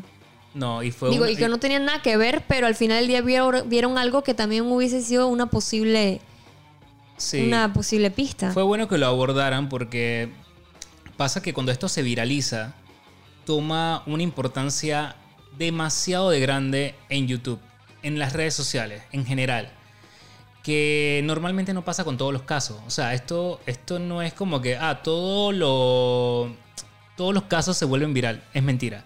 Este caso fue algo muy especial. Este caso se volvió viral brutalmente. Y por ejemplo, hasta donde yo había llegado, que llegué con mi poca investigación que hice, no es que hice videos en YouTube ni nada, sino que yo hasta donde llegué en lo que me interesó el tema en aquel entonces, fue ver ese comportamiento errático y dije, no, espérate, esto es paranormal a otro nivel. Fue lo primero que pensé, ya lo dejé ahí. Y lo veía en cada video, en cada video, pero siempre también lo trataban con, como un tema paranormal. Miren este, como no sé qué, miren sus gestos, seguramente no sé qué, algo misterioso. Y de ahí en adelante se desconoce. ¿Qué pasó? Aparece muerta en el, en, ¿cómo se- Tanque en el agua. tanque de agua con la tapa cerrada. cómo cerró la tapa cuando no era, una- no era posible. Y hasta ahí yo había visto el video. O sea, no se hablaba del comportamiento, eh, o sea, de- bueno, del, de- del tema mental que, mane- que, que tenía el problema, ¿se puede decir así? Que tenía Eh, Elisa Lam. Sí, es que realmente, pues, se tocaron muchos que ella, temas. ajá, se tocaron ella muchos temas en el hecho de que ella tomaba todo este tipo de cosas y obviamente ella era- tenía, pues, tras- o sea, ella tenía depresión, incluso también tenía bipolaridad. O sea, pero ¿qué pasa? O sea, ella al parecer dejó de tomar las pastillas. Sí, Pero eso, por Pero ejemplo, antes de que se supiera todo eso, pues había muchas teorías de que si la mataron, de que si algo paranormal estaba pasando. claro, Incluso también hubo un caso de que vieron a dos hombres en una cámara que venían a entregarle una caja. Que vinieron a entregarle esa caja. que ca- O sea, ajá. a mí lo que me molestó también es que, por ejemplo, la policía, siento que, por ejemplo, cuando le entregaron la caja, ¿por qué no revisaste desde un principio su maleta? ¿Me explico? Si ya estaba desaparecida. O sea, revisaron la maleta fue cuando vieron a los dos, a los dos hombres que le trajeron una caja y es que una caja, ¿por qué? Vamos a buscarla en el maletín. Vamos a abrirla. No, abre esa vaina de una. Lo que pasa también Revisa. es que hubo mucha negligencia y ellos también lo llegan a reconocer de alguna forma. Sí, yo siento que viéndole la cara también al detective, o sea, sí se siente un poco de culpa porque realmente él, man, si yo, si yo fuese, si yo creo que, man, si tú sabes que no, ella no salió del hotel, sino que ahí simplemente no hay pietaje de que ella salió, man, ella debe estar en el hotel. Buscad bien. Busca en los malditos tanques también. Lo pri- en primer lugar que tú vas a ver, uno de los primeros lugares, o sea, top 3 de lugares donde tú vas a encontrar a alguien muerto, en un edificio, sea, en la azotea, hermano, que eso O sea, pa' yo contigo. siento que ellos debieron haber. Claro, son 700 habitaciones. Man, revisa las de pie a cabezas. Pero eran un pocotón de Pero ese- detectives que estaban trabajando ahí. Pero eso es lo más. Por eso te digo, ese no es el lugar que tú dices número uno porque está complicado. Tú vas a lo clásico. no, pero La claro. azotea. porque tú eh, llevaste la- a tu perro. Llevaron a los perros y todo. Todo. Y los perros, o sea, yo creo que también no revisaste bien. No, re- no, no. porque seguramente esos perros te iban a encontrar a esa man. Pero ¿qué pasa? O sea, siento que también. Yo no sé cómo se manejan las cosas afuera, pero también a veces la gente es muy. Ah, ok, vamos, ya, vamos a dejar esto así, no hay nada. Pero yo creo que si tú estás viendo algo en donde. Sobre todo, sobre todo, porque estás en un hotel en donde hay gente que.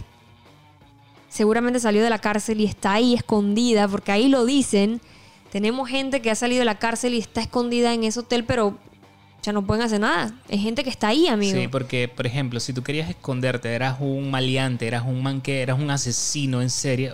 El, hotel era el hotel. Era tu guarida. Enta- en- en- O sea, la entonces, gente imagínate. vivía allí. Entonces, imagínate, o sea, si tú estás en un lugar precisamente así, cha, tienes que ponerte. Yo creo que cuando uno se trata. Digo, no, no es que quiero juzgar el trabajo de ellos, pero yo siento que también uno tiene que ponerse a dudar muchas cosas. Si yo fuese una persona, ¿qué haría? ¿Dónde pondría esto? Chucha, esto, está- esto, esto en mi mente está un poquito medio tétrico que lo diga, pero hey, todo es posible. La ficción, digo, la, la realidad supera en muchas ocasiones a la ficción. ¿Sabes qué? Vamos a buscar adentro del tanque. Sí. Pero amigos, ¿qué pasó? No lo buscaron. No lo busca- y eso era un, un elemento súper clave. Y entonces eh, lo que la gota derramó de- prácticamente de todo fue que estaba esta pareja que también sale en el documental hablando de su experiencia de que se quedaron ahí. Ellos estaban hablando que dice que normalmente estaban en el cuarto, esto y lo otro, y de repente el agua se empieza a ir. Y fue como que, "Ey, el agua se está yendo. Llamaron y los cambiaron de lugar. De, y el agua seguía yéndose. No, pero espérate, Ah. hay, hay algo también ahí. Focop Monster. Si tú y yo estamos en el hotel y nos ha pasado, tú ves un, Para empezar, en Los Ángeles no tomas agua de allí. La primera vez que yo fui lo hice. Ok, está bien. Porque yo estoy acostumbrada acá en mi casa a tomar agua y yo no sabía. Y yo tomé, y amigo, quedé en el baño. Bueno, por eso- eso cinco es lo- horas. Eso es lo que me gusta. Eso es lo que me gusta del debate.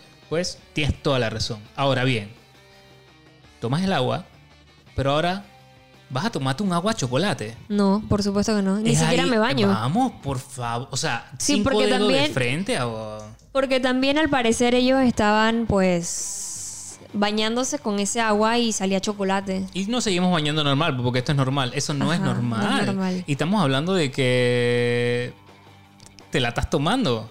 Y aparte ella dice que sabía horrible. Y te la estás te tomando. o sea, no estoy entendiendo. Hay, hay, hay algo que no, no realmente no, no comprendo. Es que a veces la gente, yo no sé. Pero bueno, la cosa es que se dieron cuenta, amigos, por eso, porque le, le estuvieron diciendo al, al- a cómo que se llama, o yo no sé si eso es después que pasó, al principio tal vez no, y después fue que se dieron cuenta, porque la primera vez que a mí me pasa esa vaina, yo de una vez la voy a reclamar. Es más, me voy del hotel.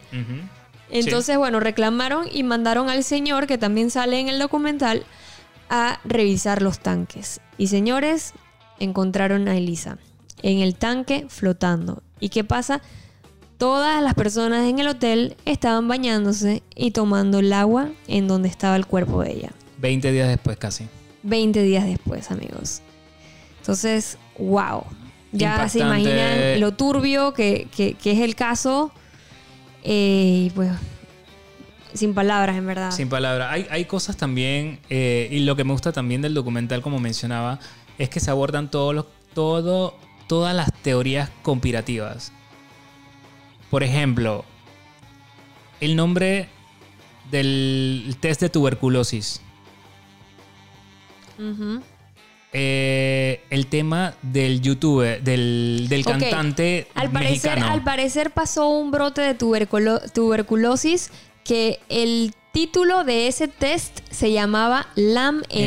Elisa, vamos. ¿Por qué se llama así? y, y eso fue como que par de días después de su Y desaparición. como que ella hacía una investigación también de tuberculosis en Canadá. Yo no sé cuál, porque esa parte no la, no la seguí muy Ajá. bien, pero que era muy loco todas las Ella- conspiraciones. entonces salen, salen fotos de ellas cuando estaba estudiando que tocaba un poco el tema este y luego entonces ella cuando fue a la biblioteca eh, agarraron como parte del URL de, de vaina que marcaba justamente en, en el cementerio en donde ella estaba enterrada.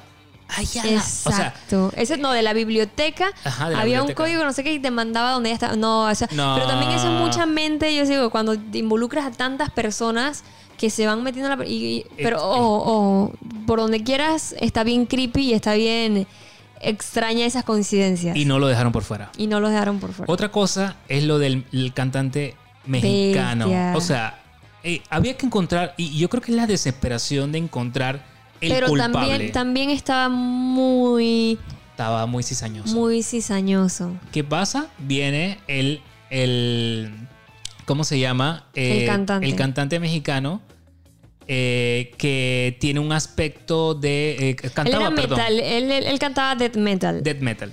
Y- Y tú sabes que el death metal, o sea, si tú te metes en la película y tú no conoces un poco de ese, de ese estilo, tú piensas, estos manes, estos manes hicieron un pacto con el diablo, estos manes están bien loquitos, estos manes son asesinos, porque tú así lo vas a juzgar. No, y sobre todo por, sobre todo por, por cómo él se expresaba en sus canciones. O sea, era asesinatos, eh, incluso porque también lo que pasa es que ellos empezaron a buscar todos los videos, todos los videos en YouTube que dijeran Hotel Cecil. Y encontraron este video de este chico que se llamaba Hotel Cecil. Cuando entrabas, era como un blog. Hola, aquí estoy en el Hotel Cecil, no sé qué, bla, bla, bla, bla, bla, bla, esto y lo otro. Pero después subió, creo que fue un... Si no me equivoco, ojo, creo que después de un día que se desapareció la chica, él subió un video de una chica que iba como corriendo en un Que era su video bosque musical. y hablaba de asesinato, que no sé qué, que te maté, bla, bla, bla, esto y lo otro, y salía él con sangre, y entonces empezaron como que, espérate, espérate, espérate. Esta chica está desaparecida, tú lanzas hablando- esto, hablas del Hotel Cecil, y luego sacas otra canción que decía, que te, te hundo en el agua, eh, te, voy a, te voy a asesinar, no, decía algo como que te voy a asesinar, eh, y, nadie- y vas a estar gritando y nadie te está escuchando, Escuchando. esto me recuerda a China, y la chica al parecer pues es, es asiática, era asiática, entonces empezaron a crear tantas conspiraciones contra el chico que, ojo, por donde las quieras ver, todo apuntaba que realmente, ey, espérate, este man, estamos Ey, hablando de un asesino en serie Y estás hablando así, te y estás, estás hablando de esta manera y acaba de suceder esto. Y bueno, al parecer todo el mundo en las redes sociales empezó a escribirle con el cyberbullying de, hey, eres un matador, eres un asesino, no sé qué, ven a Los Ángeles que te vamos a matar. O sea, gente, el chico fue una locura porque todo el mundo lo estaba El man culpando. apareció en un website en China con la cara del En man diciendo, en, ajá, en Taiwán, diciendo mínimo, este es el asesino, se busca, lo, o sea, lo- todo apuntaba que era él, una vaina foco, foco, y adivinen qué gente, el man había ido al hotel un año antes, de que sucediera todo esto. no tenía nada que ver. Él lo que hace, bueno, ya estamos claros, lo vimos todo, pero igual hay gente que seguramente se quedó escuchando el podcast que pues quiere escuchar algo chinchante no, no le importan los spoilers. Brother, el man lanza una autodefensa igual vestido con este aspecto tapándose la cara, el man dice que soy inocente. O sea, eh, digo, a su manera lo hace, realmente sí, sí lo es. Eh, pero la gente no va a recibir eso al- como algo, hablando claro, la gente no va a recibir ese soy inocente como algo real de que eres inocente, brother. O sea, tienes una máscara en la cara, pareces un terrorista. Es que él Hay se estaba que- cuidando. Él hay- dijo, yo me estoy cuidando mi rostro. Porque realmente, pues, Bueno, después de- esa cosa, alguien te puede atacar y te, y te, puede te matar. mata. Te puede matar. Y, y es ahí donde iba que... Me dio mucha tristeza verlo después. Ah, Porque, tristeza, porque la verdad que se nota que sí sufrió todo el ataque. Porque como quieras, a pesar de que tú sepas que no, que no fuiste, todos esos ataques duelen. Y, él estaba traumado. Él estaba de que, hey, ¿sabes qué? O sea, yo no volví a hacer música. No, Él dijo eso. Y si vemos aquí, ¿quién es el, el real, el real, o sea, luego de todo esto, estoy hablando post muerte, eh, caso, Elisa si hay al- alguien que queda afectado realmente de todo esto, es Más allá de- también porque Más allá de obviamente sus su familia, por Claro eso, supuesto, claro pero eso. quitando quitándolo de su familia, él quedó porque él comenta también, man, cha, después de esto nadie, ¿quién, quién me pidió perdió, perdón, o sea, mi canal me- mi canal de YouTube me lo cerraron. eh, me cerraron esto y lo y- y lo peor es que justamente que sucedió esto de que Elisa se desapareció, él estaba en México firmando un contrato, creo que era en México, ¿no? Firmando un contrato musical. Él ni siquiera estaba ahí.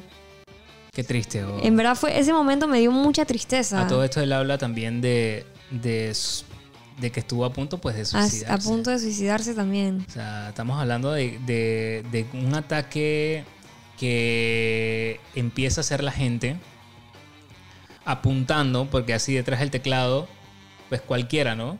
Y es lo que hablaba, que al final eh, tenemos que tener muchísimo cuidado a quién nos referimos, a quién juzgamos, ¿A quién escribimos algo malo? a quién le escribimos algo malo. Nunca Porque lo sabemos. simplemente pues nos cayó mal y voy a escribirle algo malo. El caso se resuelve pues de una manera bastante lógica en el sentido de que no deja pasa el tema este de forense, de esperar también pues los Que demora resultados, bastante. demoró creo que cuatro meses. Incluso mucha gente comentó que la policía estaba ocultando cosas. Y bueno, al final pues sí, dejó de tomar sus pastillas, eh, tenía un comportamiento errático producto de eso. Estaba teniendo también, porque incluso también, eh, ¿Te- al parecer ella estaba, ajá, ella estaba mandando, ella fue como un show en vivo y le escribió una carta al productor, creo, al presentador y la misma gente del show como que espérate, espérate, espérate.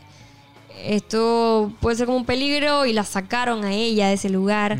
Después ella estaba compartiendo el, el cuarto con otras chicas y las chicas se quejaron porque dice que se la pasaba escribiendo en los post-it esos que se pegan palabras como que vete, no sé qué, esto y lo otro. Y entonces las chicas se quejaron y la pusieron en otra, en otra Habitación. habitación. Un día también llegó donde la gerente y le dijo como que, de que estoy loca y toda la gente de Los Ángeles también. Y se fue. O sea, son cosas que realmente pues ya viendo el video y viendo incluso su hermana también ya eh, comentó también que sí anteriormente había pasado, que ya había dejado sus, sus pastillas. En el examen también tuvo un muy bajo porcentaje de, de pastillas de las que ellas tomaba.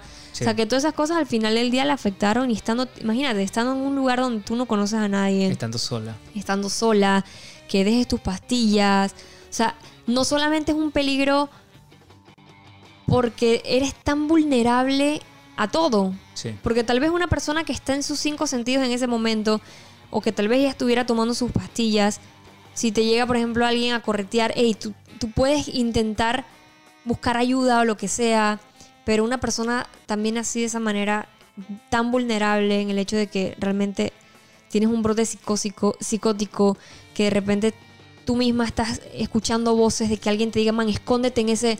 Y eso es lo que yo siento. Yo siento, si tú ves el video, lo que yo pienso, para concluir, lo que yo pienso es que ella estuvo, o sea, tuvo un brote de psicosis y estaba paranoica que alguien la estaba siguiendo. Por eso tú la ves que empieza a tocar todos los botones. Lo raro es, lo raro es, es que el elevador no se le cerraba la puerta. Pero no es tan raro porque ella llegó a apretar un botón que te deja el elevador dos minutos con la puerta abierta. También lo otro puede ser es que estamos acostumbrados que en Los Ángeles también vemos a tantas personas así. Pues tú vas en la calle y ves a alguien así cada cierto tiempo, cada tanto tiempo y estando en un hotel que normalmente ves ese tipo de gente, de repente hay alguien allá afuera que estaba tocando el botón así como para decir, oye, esta chica algo le pasa, espérate, voy a dejarlo aquí. Me explico, son tantas cosas, aunque ella estaba en el piso supuestamente 14 y normalmente no hay un botones afuera esperándote, sino en el lobby. Pero tampoco creo que en un hotel como ese haya una persona vigilando. Entonces son tantas preguntas, pero yo lo que pienso es eso, que ella estaba teniendo ese brote de psicosis, que alguien la estaba siguiendo, que la estaba buscando, ya empieza a tocar el botón, se va para la azotea y su refugio es el tanque. Se tira y pues como ese tanque tal vez estaba frío, en Los Ángeles hace frío, o, o simplemente por, por- por verse ya dentro de un tanque que no vemos, no sabemos si el tanque estaba abajo o arriba. Y, y ahí siento que tal vez se ahogó. La verdad que, que algo que confundió demasiado en las redes sociales, que confundió también demasiado en las investigaciones, fue la declaración del policía diciendo que la tapa de este tanque estaba cerrada y el de mantenimiento Dijo que estaba abierta. dijo que estaba abierta y tenía sentido que estuviera abierta, pero el, el que un policía digo que dijera En que estaba prensa, en prensa que está a cerrada, vivo. lo que crea es un misterio. De que, claro, alguien la metió ahí. Y ese misterio, man, o sea, es como decir, no, yo sí, to- yo, ya, ya revisamos todo y estaba cerrado todos los tanques, sí, todo está cerrado, ¿qué más? Eh, bueno, eh, ya, brother, Sí. tú sabes lo que te estás diciendo, tienes que estar bien claro en lo que tú estás hablando y eso fue parte de la negligencia. No revisaron, uno, la azotea como Dios manda, algo clásico que tienes que hacer. Número dos, dijiste que estaba Abierta. Cerrada. Cerrada, perdón. y era imposible que estuviera cerrada porque no había manera de hacerlo. Todo lo demás, ella pues desnuda. eh, También. eh, eh, muchos investigadores eh, que ven el tema un poco de la hipotermia y todo aquello, hablan de que este comportamiento de desnudarse ante este... Cuando tienes hipotermia. Ajá, pues es normal y al final pues cuando, cuando vas a unir todo el rompecabezas, Tiene sentido. tiene sentido. Nadie queda con duda, ni el youtuber, ni, ni el, el investigador más loco, ni los que estaban más empecinados con, con la investigación de que no, que era algo Sí, porque paranormal. o que incluso, era- incluso hubo alguien hasta que dice que necesitaba darle un cierre a ese ciclo y mandó como a alguien a la tumba de ella. O sea, Sí, no, eso, no me, tuvo- eso no me pareció No, muy no, bien. Incluso también, por ejemplo, vemos algunos youtubers que están diciendo, vamos, hoy vamos para el hotel. Y tú los ves. Yo siento que es una situación tan delicada como para tener un hype y deja y reírte y estás en el, en el, en el elevador. Por ejemplo, hay una chica ahí que sale como que riéndose, como que, ay, Sí. vamos al elevador. O sea, más eh, tranquila. es, o sea, es a lo que iba también, y es como para el jalón de oreja a los, a los creadores de contenido. Y es que la clásica, ¿no? Todo lo que buscan por hacer el view. sí. O sea, hay mil maneras de poder crear contenido eh, que sea sano, por llamarlo de una manera. Contenido que no sea eh, polémico, contenido que no sea el, el, eh, amarillista y que no sea tampoco basado en la muerte de nadie, man. sí. Y yo creo que esta barrera, los youtubers o la gente que andan por ahí muy, muy que quieren este, conseguir los views y todo aquello, siempre andan con, con- con el vaina de buscar el, el relajito, el relajito pasado. Sí, porque de dije lo, lo, lo más polémico, ese tipo es lo que más vende, Ajá, lo que y más los vende. textos así Sí. medio doble No, no, sentido. Nada de eso. Y eso de que quiero darle un cierre. Mira, porque así lo veo yo. Eso de que quiero darle un cierre. a- no, tú quieres darle un cierre a la masa de views que tienes. Y quieres como una vez más poner en el título. Sí, de- porque te apuesto tu- que esos videos le ponías para Claro, monetizarlo. Entonces lo que quieres hacer es crear un título nuevo que diga eh, Lisa Lam y boom, subir entonces tu video de, de YouTube con este título yendo a la tumba de Lisa Lam. Ah, no, claro, sintiendo el dolor y todo como tú lo quieras llamar, brother. Tú lo que tienes que hacer es quedarte callado y guardar respeto y no hacer un video de eso, man. O sea, no tienes que hacerlo, friend. Y sobre todo entendiendo la magnitud de todo lo que ha pasado. Pero no, claro, tú quieres lo, o sea, tú lo que quieres es un es millo- porque estamos hablando de millones y millones de vistas, gente. Y ahora con Netflix más. Ahora con Netflix más. Pero ahora tiene sentido. Estamos habla- o sea, se habla del documental, no sé qué, pero gente que se empecinó con el tema, No, no, que no. creó su A canal lo de que me refiero es que ahora también seguramente puede darle un poco más también de views a todos los creadores que salen ahí porque salieron en, en el documental y tal vez quieren ver qué se hablaba. Claro, claro. Pues, No, no digo con esto que no hubieron comentarios y gente que realmente le metió al tema de creación de contenido del caso de Lisa Lam de una buena, con buenas intenciones.